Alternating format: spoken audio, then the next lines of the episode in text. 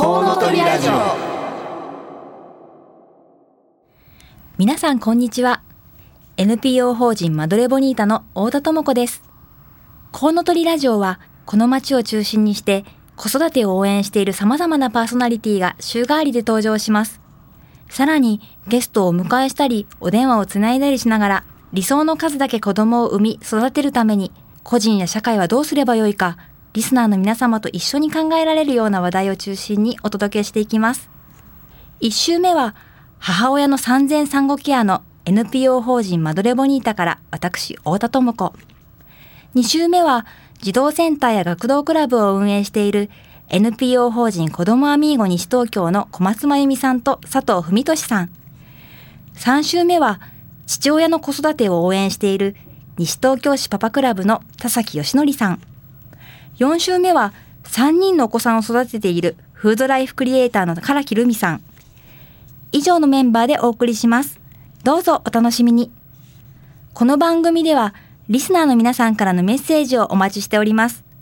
FM 西東京のホームページからリクエストメッセージのバナーをクリックして必要事項を入力の上送信してください。ツイッターをご利用の方はハッシュタグ 842FM をつけてたくさんつぶやいてください。お待ちしております。それでは30分間ごゆっくりお楽しみください。この番組は理想の数だけ子供を産み育てられる社会の実現を目指して活動を行っているワンモアベイビー応援団の提供でお送りいたします。僕だけの王国に新しい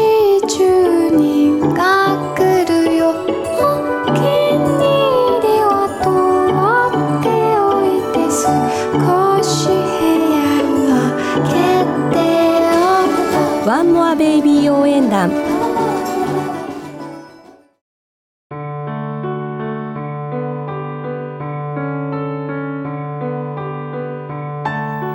ワンモアアクションゲストコーナー。このコーナーでは理想の数だけ子供を産み育てるために個人や社会はどうすればよいか実際に考え取り組んでいらっしゃる方々をゲストにお迎えします。今回はラララママ代表の鈴木みゆきさんにお越しいただきました。早速ご紹介しましょう。鈴木さんどうぞよろしくお願いします、よろしくお願いします。えー今日は西東京市でえー11月から始まる子育て応援パスポートについてということで、はい。えーお迎えしたんですけれども、えーこの活動をラララママさんで、えー西東京市 NPO と企画提案事業の一環で実施されるとはい。いうことなんですよね。はい。はい、あのまずラララママさんについてあの、ね、市内のお母さんたち結構あの聞いたことあるわという方も多いかもしれないんですが、はい。まずどんな活動をされているか教えていただけますか？はい。と主に乳幼児のえーパパやママたちを中心にして、はい、えーなんか学びたいとか、うん。そういった方たちのために企画講座を企画したりあと映画の子連れで行ける映画の上映の企画をしたりしています。はい、多分ねラララママさんというとその今映画っておっしゃられたんですけど「生まれる」っていう映画をはい。何回もあの市内で自主上映されていて、はい。そそれでね団体の名前知ったっていう方もね多いんじゃないかなっていうふうに思いますね。うんすね。はい、であの今回は昨年から西東京市の NPO と企画提案事業に採択されて、はいえー活動されているんですけれどもこのその昨年からの一貫した活動の内容お名前は子育てより友育てっていう名前ですよね。はい。でこの子育てがあの子供の子に育てるではなくて孤立の子ですかね。そうですね。はい孤独の。孤独の子、はい。はい、孤独の子そうやって孤独に育てるんじゃなくて共育て共共同とか共にっていう字のね共育てをしていこうというそういうお名前ですかね。あの昨年はこの NPO と企画提案事業の中でどんなことをされてきたんですか？そうですね。昨年はやっぱり要望が多い中で、はい。1ヶ月に1回ずつ講座をやっていったらみんな仲良くなれるんじゃないかなと思ってうんいろいろな講座を、えー市内ではい開催しました。はい。何何回ぐらい？大体。えっ。と12回。ですあ、12回、はい。そうですね。でその中のねあの1回であの私がかあの携わっている NPO 法人マドレボニータの、ははい。い講座もねやらせていただいたりしはい。ていましたよね。がとうござい。お世話になりました。はい、でまあそその活動を受けて今年2年目、はい。まあ、毎年ね申請をしてはい。採択されるかっていうのがあるわけですけれども、はい。2年目も採択されて実施しているのがこの西東京市子育て応援パスポートはい。というものですね。はい、子育て応援パスポートっていうのは簡単に言うとどんなものなんでしょうか？はい、えっと子育て応援パスポートとははい。主に、えっとそのパスポートを例えばまあ今一番わかりやすい例でいくとええ、まあ駄菓子屋さんがあるんですけれども、そこにパスポートを持っていくと、はい。なんか簡単なプレゼントをもらえるよっていうようなあものーですね。なんかこうあのかあのカードがあって、はい。それを見せるといろんなところでまあ特典だったりサービスがそうですね。受けられるっていうものなんですね。はい、えっ、とこれねあの結構この子育てパスポートみたいなものって、はい。最近いろいろ聞くなと思うんですニュースなんかでも、はいね。はい、この周辺でも西東京市以外にもすでにやってるところってあるんですか？はい、えっ、とまあちょっとモデルにさせていただいたのがお隣の小平市なんですけれども、ええはいその他にも練馬区一番有名なのが杉並区だと思うんですけれども、はいあと国立なんかでも子育てパスポートをやってますね。はい、そうですね。杉並区なんかはもうあれですね、金券ですもんね。ね育て応援券という形で、はいまあ、今回は金券ではないけれども、はいそれを持って見せることでちょっとお得になるそうですねということなんですね。はい、はい。この今協賛しているお店とかサービスっていうのは例えばどんなジャンルのはい。ところがありますか？はい、ケーキ屋さんとか。ええええ。あとはネイルアロマのお店とか整体とか、あはい。とはなんかお教室系が多いですね。ヨガとかピラティスなんかも多いですね。はい。はい。ね、マドレボニータの産後ケア教室もあそちらもはい、ありますね。お話教室も入れさせていただいてるんですけども、はい。まあ、今お話しくださったようにあの母親自身であったりとか、うん。まあ、赤ちゃんと一緒に何か参加したりはい。できるものだったりとか、まあ、日常生活が豊かになるような、うん。そういう、まあ、地域で過ごすことが楽しくなるようなはい。お店やサービスがいろいろ入っているということですよね。はい。はい、あの鈴木さんが今回この事業をやってみようと思われたきっかけとか理由ってどんなことがありますか？はい。と私がもともと板橋区で子供を最初の子供を産んで育てていた時にははい、板橋区にももちろんこういう県がありましてはい。はい、でそれがもう当たり前だと思ってたんですけれども西東京市に引っ越してきて、はい、もう全然それが当たり前じゃない環境に置かれて、うんあの杉並区いいなーってこう眺めてたら、はい。隣の小平市で始まっ、私あはや始めたよって言われて、はい、え市民の力でできるんだってはい、思ったんですね。はい、でちょうど市との共同事業をやっていた中だったので、はい。これはもう絶対西東京市でも市民の力でどうにかしていかなければと思ってこの事業を計画しました。まずはもう市民が声を上げてこういったものをやっていこうっていう、まあ、提案的な意味合いも含めてということですね。はい確かにあの今出たように小平市もねこうあの市民のグループが、えー中心になって事業にされていったという経緯がありますもんね。はいこの、まあ、今すでに協賛店かなりあるんですけど現時点で大体どれぐらいもう参画しますよっていう事業者あるんですか？現時点では30店舗ございます。30店舗はい。すで、にこれはもう鈴木さんが一軒一軒声をかけてえーと持っていったという感じですか？ほぼそうなんですけど、あともう協賛店の方がまた協賛店を呼ぶみたいな。はあーなんかいいですね地域でここもいいんじゃないっていうふうに。うん。もうすでに30店舗はい。や、まあ、サービスが入っている。はい。でこれはこの後も増えていく可能性というのはあるんですか？もう締め切られてます。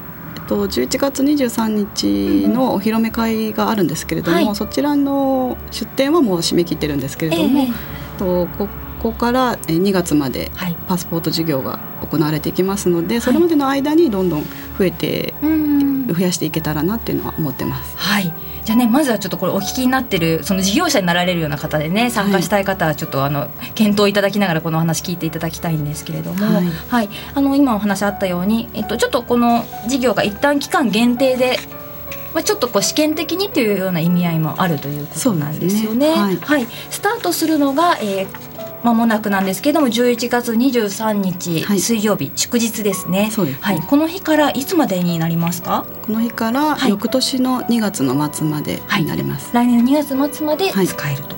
で、あのーまあ今このパスポートあの子育て中のまあ名前にも子育てって入っていますが、使える人っていうのは対象になるのはどんな方ですか？はい、えー、と妊娠中の方、えー、と母子手帳をも交付された方から、えー未就学児の方までですね、小学校に入られる手前はいまで。と。の家庭が使えるということになってます。はい。そうするとかなりねもう本当に妊娠中から、うん。もう子育ての長い期間の方が対象になるということですね、まずはこのパスポートを手に入れるっていうところから始まると思うんですけれども、はい。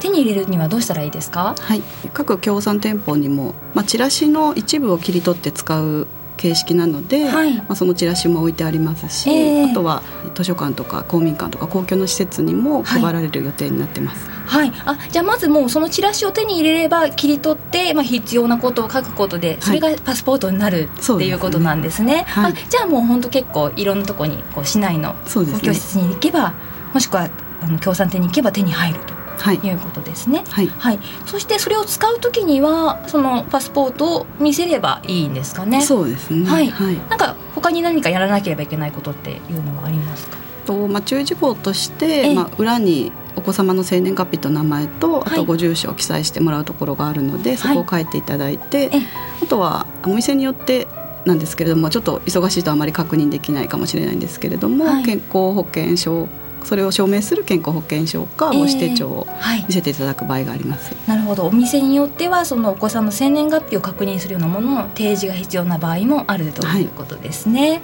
はい、まあ大体ね外出する時にはね持っているものですそうですね。はい、えーそうしますとこのパスポートを、まあ、まず手に入れていただいたりこのパスポートのことをより知ってもらうっていうことが、はい。あの必要かなと思うんですけれどもこのパスポートがまさに始まる日にお披露目会があるということで、はい。これは、えー場所はどちらになられますか？これはですね田無のアスタセンターコート2階になります。はい、えー、田無駅直結のアスタセンターコートの2階、はい。11月23日、えー水曜日祝日ですね、はい。えー、お時間の予定は10時半からはい。15時半15時半予定というところですね。すね。はい。ちょっとあの終わりの時間はご確認あのホームページなどでご確認いただければと思いますけれども、はい。この日にお披露目会をすると、はい。このお披露目会ではどんな内容が予定されていますか？そうですね午前中に少しお母さん大学っていうところがあるんですけれども、はい。そちらの学長代理で、えー藤本優子さんっていう方が「お母さんはすごいぞ」っていう講演会をしていただきます。はい。まずそこがスタートなんですね。はい。はい。で午後になるんですけれども、ええ。各協賛事業者の方々が、えープレゼンしたりとか、はい。あとは簡単な、まあ、ヨガとかええ。のポーズをしたりとか、いろいろな事業紹介があります。はい。このお披露目会なんですけれども、はいえどんな方が出展されるんですか？はいとキャラマまずキャラマルくんが来てくれて、はいあのマーチを踊っていただきます。あ、あのキャラマルくんが、はいもうですかね。そうですはい。なのであのぜひエコキャップを持ってきていただけたらと思います。あ、じゃあキャラマルくんにエコキャップを渡すみたいな感じですかね。ねはいあー、いいですね。写真なんかもね一緒に撮れますかね。ねはい、はいまずじゃあキャラマルくんがいらっしゃる。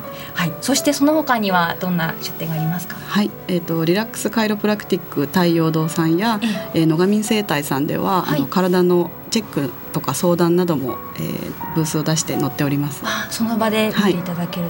そうですね。あと駄菓子屋さんの八木沢ベースさんが、え？ええっと輪投げを子どもたちに無料で開催しております。えー、じゃあもう本当に親子ともども楽しめるようないろいろな企画があるんですね。はいはいそれで鳥にはですね、はい親子ゴスペルジョイナスさんがステージで30分間歌います。それも楽しそうですね。はい、大鳥はジョイナスさんということですね。はいじゃあスタートがこの10時半から11時半の、えー藤本優子さんの基調講演。はいその後が協賛店による、えーいろいろなまあ発表だったり、はいということですね。パネル展示なんかもあるんですか？パネル展示もしております。はい、じゃあそうするともうここにお越しいただくとまずパスポートは手に入るし、はいどんな協賛店があるのかなっていうことも見れて、協賛店によってはもう直接そういった方に、まあ、やってる方にお会いしたりすることもできるね。ということですね。はいそうしますとまずここにねご都合つく方行っていただくのが一番はい。あのパスポートを活用できる、はい。はい、ポイントかもしれないですね。ねまあ、利用者としてはこのパスあのお披露目会に行っていただくということと協賛したいな協賛側に入りたいなという方はまた問い合わせをしていただいて、はいあの協賛したいんですけどということを連絡していただくとはい。いうことですかね。はい。はい、お問い合わせ先をねちょっとご案内したいと思います。ホームページであのい今お話ししてきましたような情報あの公開されていますので、えーホームページ見られる方は、えーぜひご覧いただきたいんですけれども、これはあのラララママさんの団体の名前を検索するといいですかねそうですねはいあのカタカナでラララで音符のマークですね、はい。でママはアルファベットで MAMA はい。はい、ラララ音符 MAMA こちらで検索していただくと関連する情報をヒットしますね。はい。もしくは、えーメールアドレスとしては LALALAMAMA2014 アットマーク gmail.com えー LALAMAMA2014 アットマーク gmail.com こちらでお問い合わせしていただいても大丈夫ですかね。はい、えーこの授業、まあ、試験的にということなんですけれどもこの先こんな風に展開していったらいいなというこうちょっと夢みたいなものがあったらお聞きしたいなと思うんですけれども。はい。はい、そうですね。えっと本当に今回は11月23日から2月末までの短い期間なんですけれども、ええ。やってみてこれが本当に良かったっていう声が多ければ、はい。来年度も継続してこの授業を市の方に提案していって本当に1年間使えるようなパスポートを作っていきたいなと思ってます。はい、そうですよね。こう市民からこう立ち上がった企画なので、はい使う人もただ使ってラッキーだったというだけじゃなくて、うんこんなことが良かったとか続けてほしいという声をね、うんあのまあこの授業を通じて上げていく。それでこの授業が育っていったらいいですよね。はい。はい、ぜひねそういった意味でも関心を持ってあのまずじゃんじゃん使ってみていただきたいと思います。はい。はい、今日はラララママの代表鈴木みゆきさんにお越しいただいてこの11月23日からスタートする西東京市子育て応援パスポートについてお聞きしました。鈴木さんどうもありがとうございました。ありがとうございました。ワンモアアクションゲストコーナーでした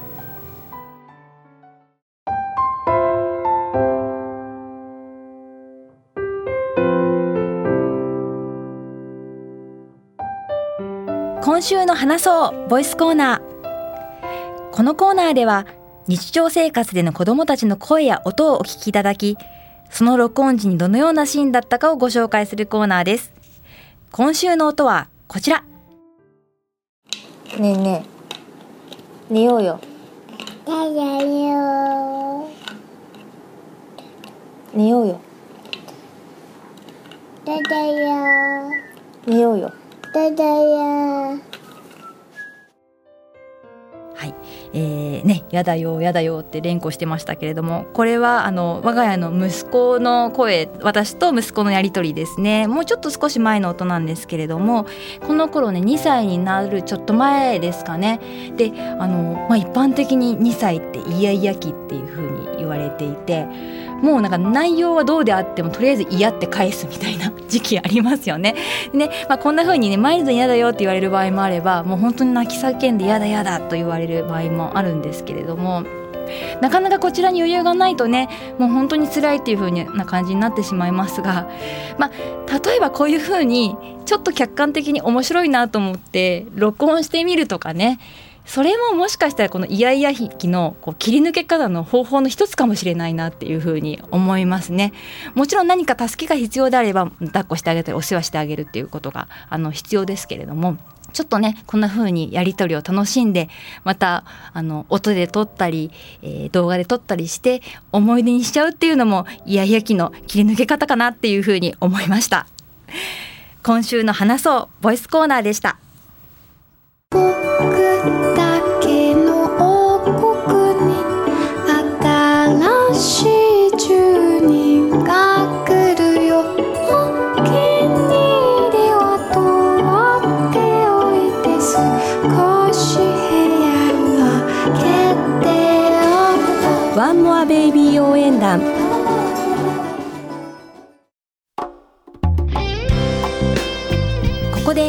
NPO 法人マドレボニータからお知らせがあります。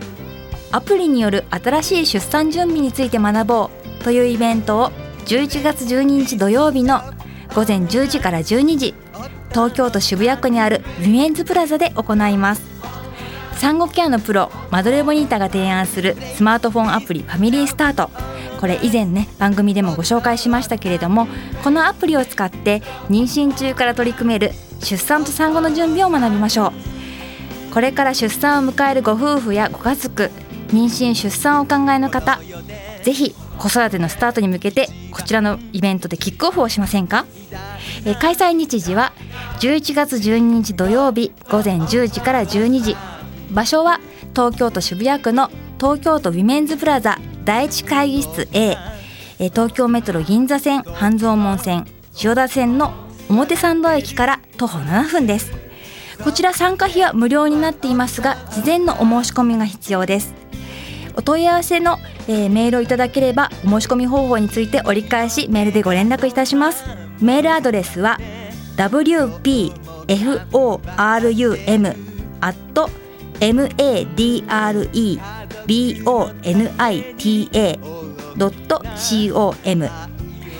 wpforum アットマーク madrebonita.com アットマークマドレボニータ .com ですね。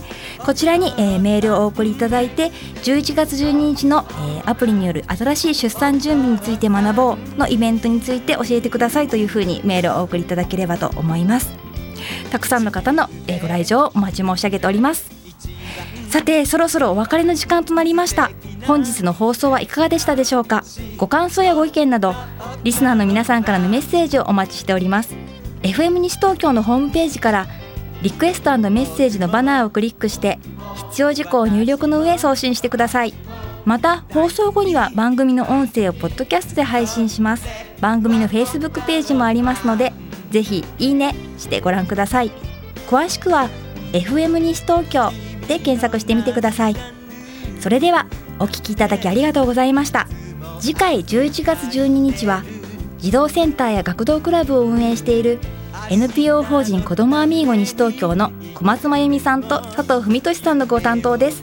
来週もどうぞお楽しみに。ここまでのお相手は NPO 法人マドレボニータの太田智子でした。この番組は理想の数だけ子供を産み育てられる社会の実現を目指して活動を行っているワンモアベイビー応援団の提供でお送りいたしました。お父さん